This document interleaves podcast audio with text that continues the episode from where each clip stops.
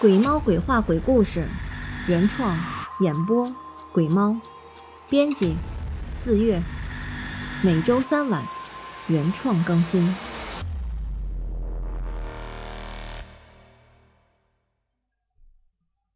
今天鬼猫要给大家讲一个故事，故事的名字叫做《人间鬼事》。老婆。医生说了，你现在的身体已经经受不住化疗的折腾了。医生说，我们最好选择保守治疗，意思就是让我们喝中药治疗。你看，医生给我们开了这么多中药，咱们慢慢调理，说不定会有奇迹呢。一个气度不凡的中年男人。对着躺在床上病殃殃的妻子说：“我我知道，你巴不得我早点死，这样好给你和那个小妖精腾地方。”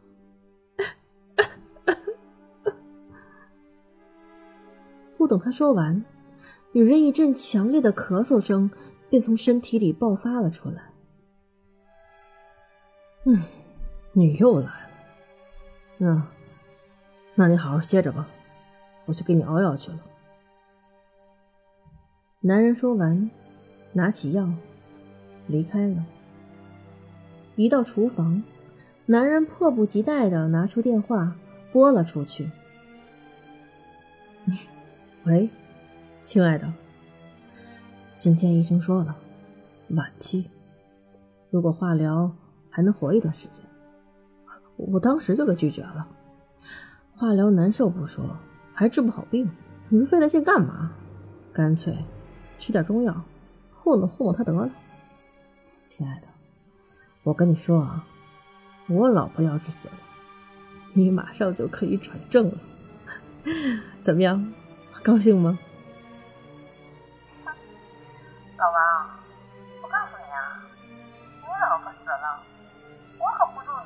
啊，住你老婆生前住过的房子，多吓人呀！你得以我的名字再买一栋别墅，那我才嫁给你。电话里，一个女人娇嗔的声音传了过来。行，那这段时间你找找房子吧，等他一死。我们马上结婚，嗯？男人说道。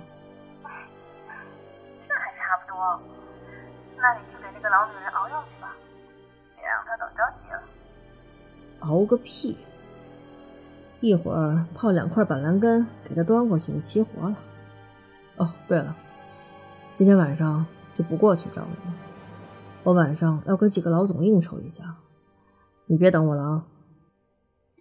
男人嘴角上扬的说着：“那你去吧，别忘了给那个老女人卖板蓝根呢。拜拜。”说完，两个人意犹未尽的挂上了电话。不知道是有意还是无意，厨房的门一直虚掩着。他说的每一句话，都被他老婆听在心里。突然，躺在床上的女人瞪大了双眼，张开了大嘴，全身一阵痉挛，然后全身僵直的躺在床上。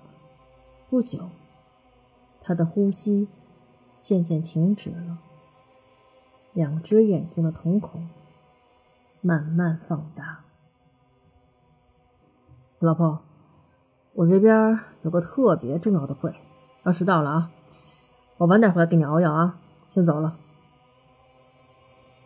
男人说完，头也不回的离开了家。他不知道，在他关门的一刹那，女人的嘴里吐出来一团黑烟。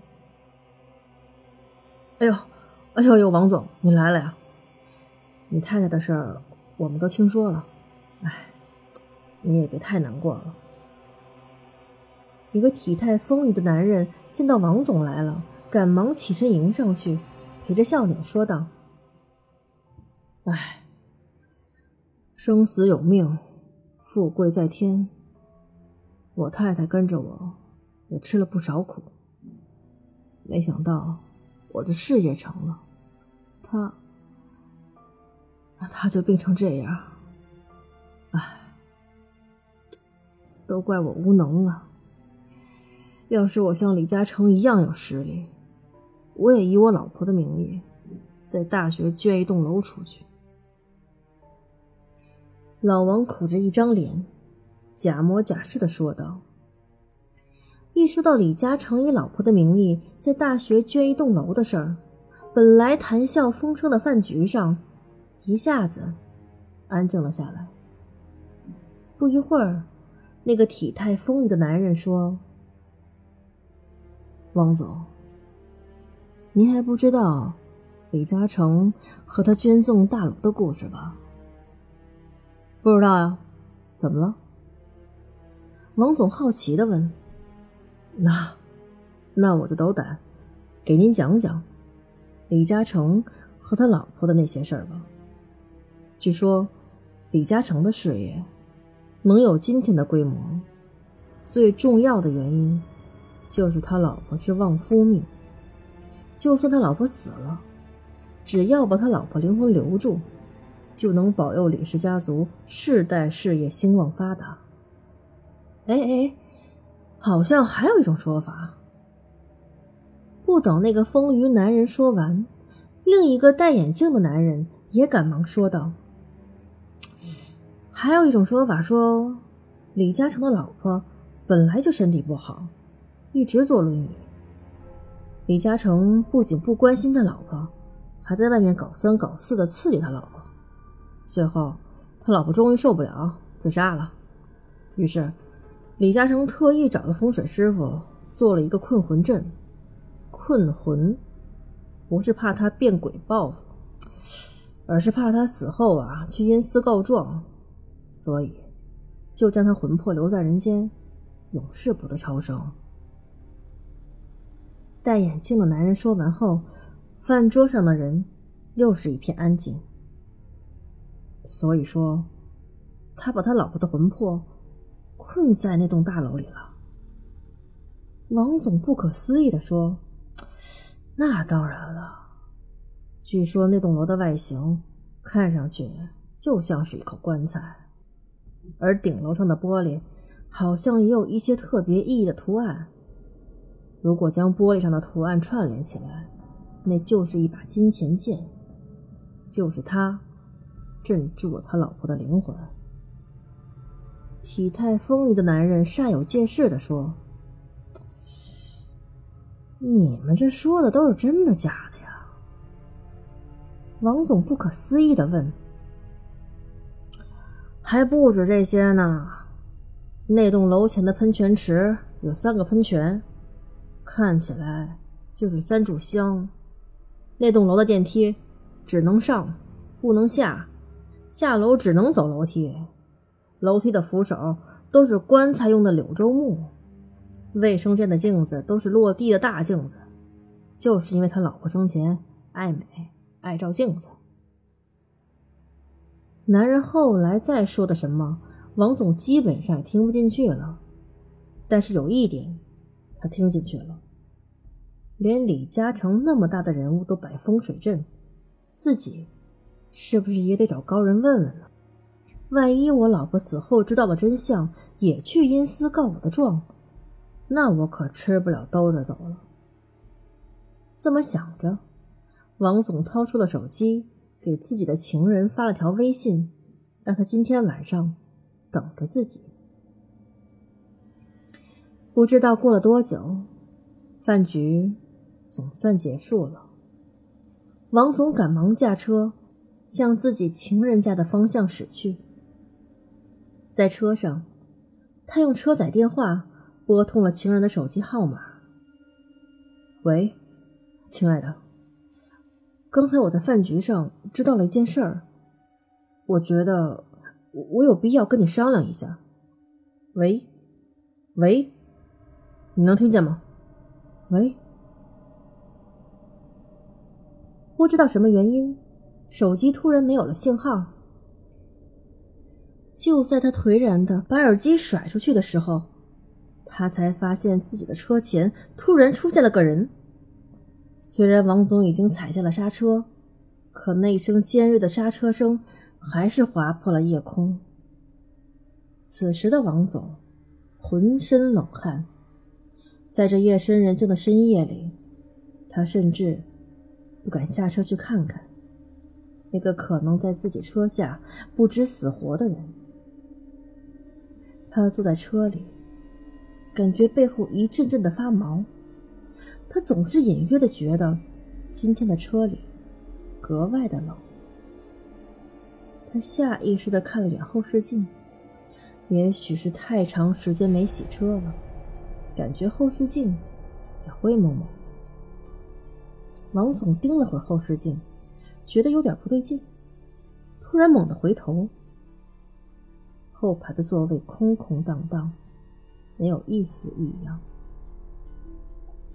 突然，车内传来一阵急促的咳嗽声，那声音他再熟悉不过了，那就是他一直生病的老婆的声音。